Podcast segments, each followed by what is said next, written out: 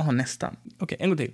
Nu tar vi det. Och hej allihopa och välkomna till ett nytt avsnitt på långsam svenska.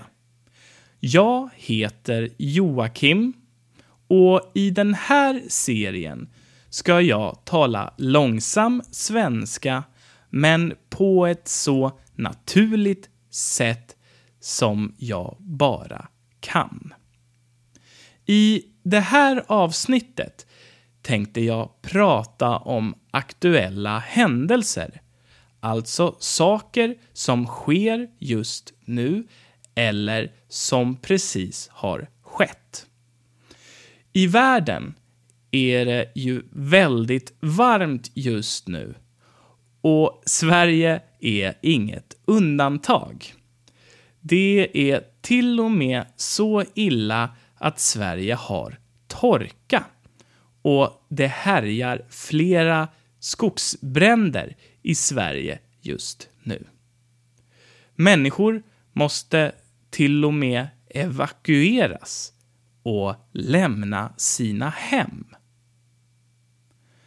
Jag kan inte minnas att det någonsin varit så illa när det kommer till skogsbränder i Sverige. Igår träffades USAs president Donald Trump och Rysslands president Vladimir Putin i Helsingfors. Helsingfors är Finlands huvudstad och Finland är Sveriges östra grannland.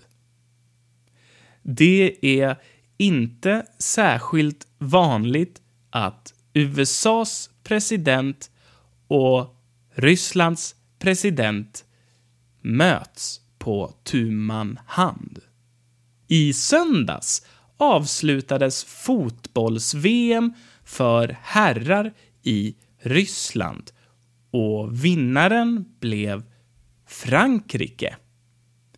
Sverige kom så långt som till kvartsfinal och Sverige har inte kommit så långt sedan 1994.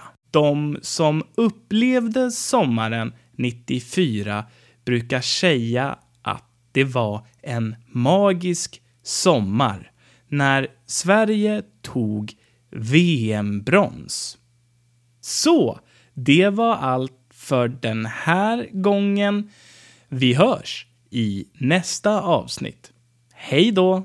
Schau mal bei sprichmalschwedisch.com vorbei für zusätzliches und interaktives Material für diese Lektion, Videos und weitere nützliche Hilfsmittel, um Schwedisch zu lernen und werde ein Teil der Sprich mal Schwedisch Community.